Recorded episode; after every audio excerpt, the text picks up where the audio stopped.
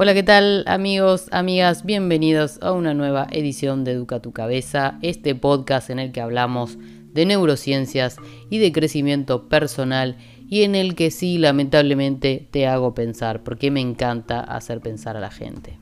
Bien, pensar es sinónimo de crecer, siempre y cuando salgas de tu cabeza y tomes acción. Entonces, en el día de hoy me gustaría hacerte un par de preguntas, porque creo que las preguntas son vitales en nuestra vida, hacia dónde va a encarar nuestra vida. ¿Qué pregunta te estás haciendo todos los días? ¿Cuál es la pregunta que domina tu vida? ¿Cuál es la pregunta que te estás haciendo o que te estás intentando responder a diario? ¿Alguna vez pensaste en eso? Porque es sumamente importante que lo sepas. En base a esa pregunta es hacia donde se van a dirigir todas tus acciones porque van a buscar satisfacer esas necesidades. Y si no te haces la pregunta correcta, probablemente los vehículos que utilices para colmar esas necesidades no sean los mejores. O tal vez estés perdiendo el tiempo simplemente preguntándote día a día la pregunta equivocada. Y es por eso que no creces. Entonces pregúntate, ¿qué es lo que querés? ¿Qué es lo que quiero? Pero más importante es preguntarse, ¿quién soy? ¿Quién sos? Por qué estás acá y qué vas a hacer al respecto. El target, el punto, es cuál es el resultado que querés. Claridad es poder. Mientras más claro, más clara seas con lo que querés, seas bien específico o específica, más fácil va a ser desarrollar la estrategia para alcanzar ese resultado. ¿A qué le estás prestando atención? ¿Realmente sabes quién sos? ¿Sos lo que te hicieron las condiciones externas? Tu familia, tus amigos, las circunstancias? Porque eso sí que es no ser responsable sobre vos. La decisión más importante en tu vida es en qué te vas a enfocar. Nuestro destino se forja en base a dos acciones, las que tomamos en el momento basadas en nuestra fisiología, o sea, en nuestro estado de ánimo, y las que decidimos a largo plazo, basadas en nuestro mapa interno, nuestras creencias, nuestras reglas. Tus preguntas tal vez sean las que te están haciendo sufrir también. Tenés que ser intencional. Y con esto me refiero que no puedes dejar las cosas al azar. La única manera de lograr equilibrio en nuestras vidas es planificando. Eso no quiere decir que tengas que planificar absolutamente todo, pero si queremos sacar el jugo a cada hora de nuestro día, tenemos que planificar, es importante.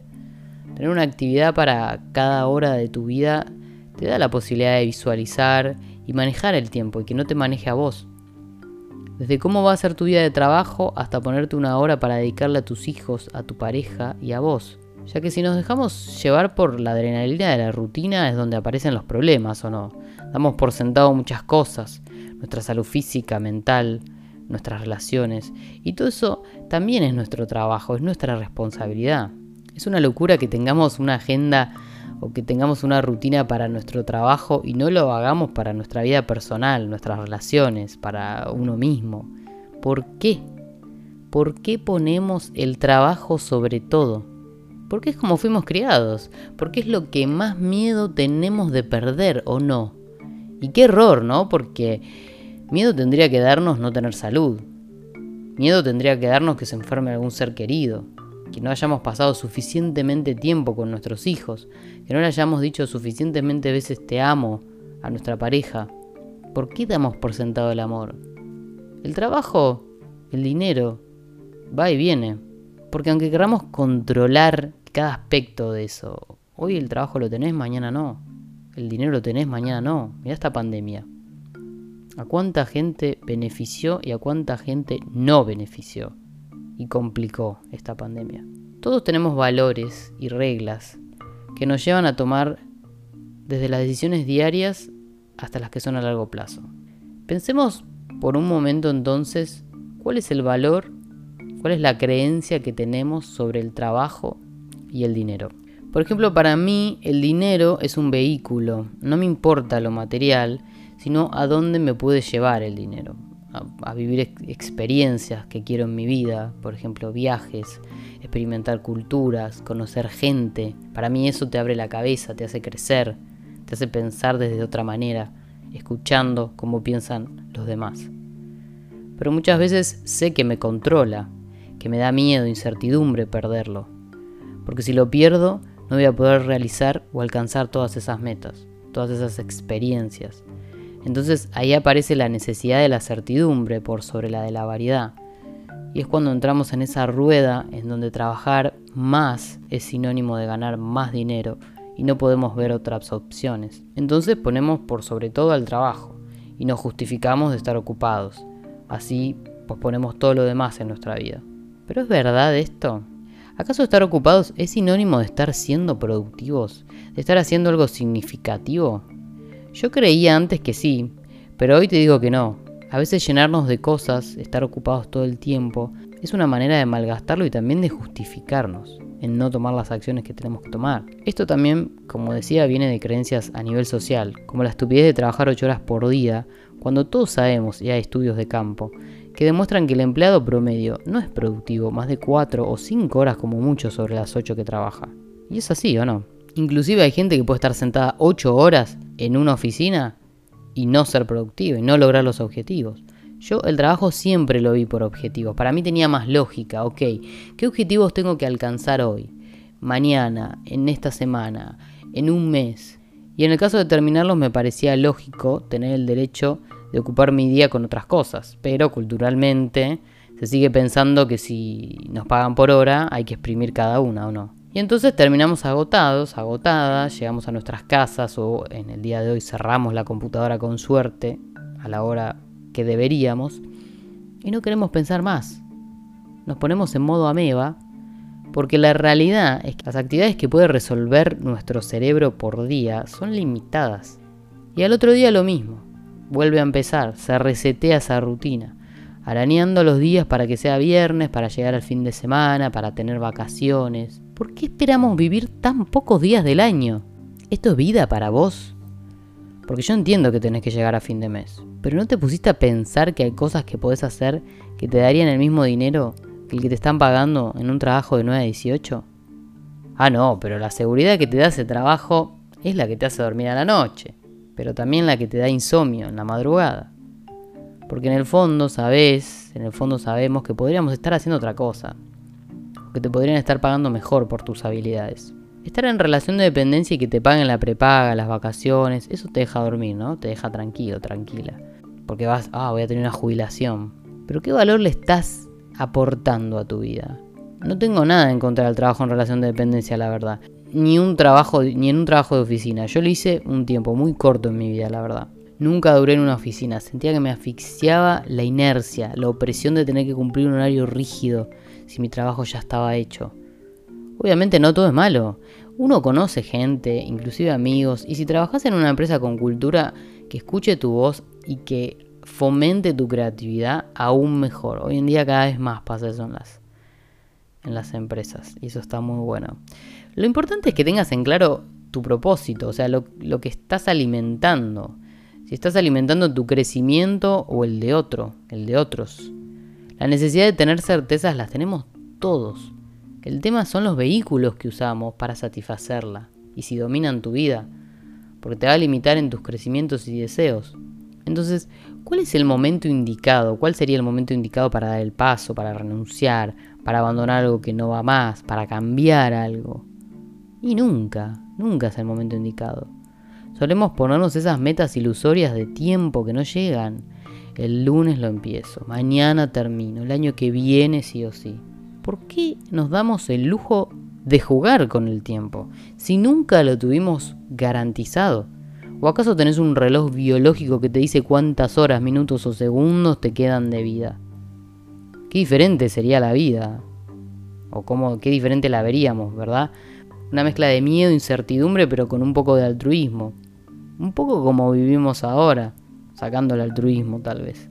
Haceme un favor, no juegues con tu tiempo y toma la decisión de hacer las cosas que realmente son importantes para vos. ¿No tenés idea de por dónde empezar o no lo sabes? Mira, todos lo sabemos. Pero si no, hay un ejercicio que es muy fácil. Te sentás, agarras papel, lapicera y escribís. ¿Qué es lo que necesito? ¿Qué es lo que quiero? ¿Cuáles son mis valores? ¿Cuáles son las reglas que tienen que cumplirse para alcanzar esos valores? ¿Qué es la vida para mí? ¿Cuál es el concepto que tengo de ella? De familia, de amistades, de salud, de trabajo, de felicidad. Te tomas el tiempo para escribir todas esas cosas que rondan tu mente, que sabes cuáles son, pero las organizás. Porque podés saberlas, pero si te las pones como un recordatorio diario es diferente.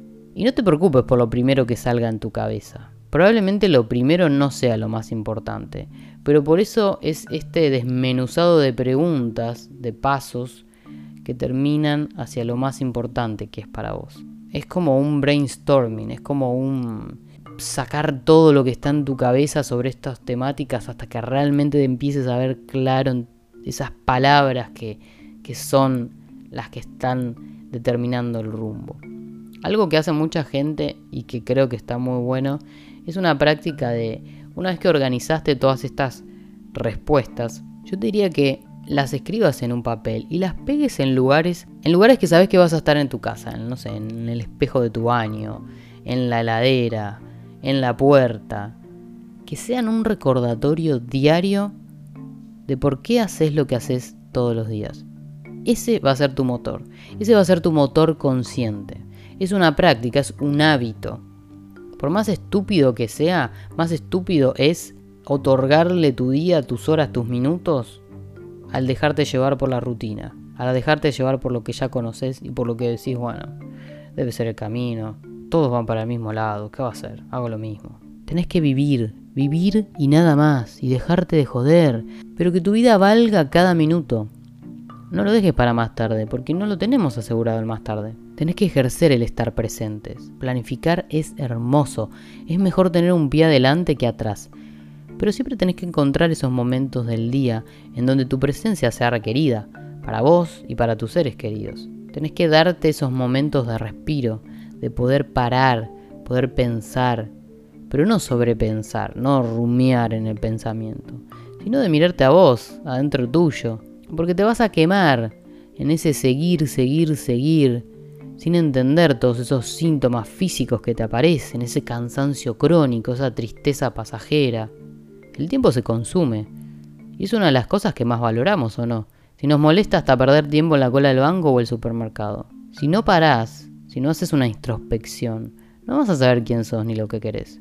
Porque también uno va mutando. Y lo que querés hoy, no sabes si lo querés mañana. Entonces, los chequeos, ponete chequeos mensuales, no sé eh, son importantes. Si vos seguís, seguís, seguís en esta como rueda del ratón, vas a bloquear tu creatividad para contestarte estas preguntas. Por eso es tan difícil para las personas, para todos, hacernos estas preguntas que es como, ay Dios, tengo que pensar en esto. Es como, uff, qué difícil. Es complicado responderse estas preguntas, pero es un ejercicio. Cuando lo haces más y más seguido, es cuando más y más te conoces a vos y las respuestas te salen más rápido, más fáciles.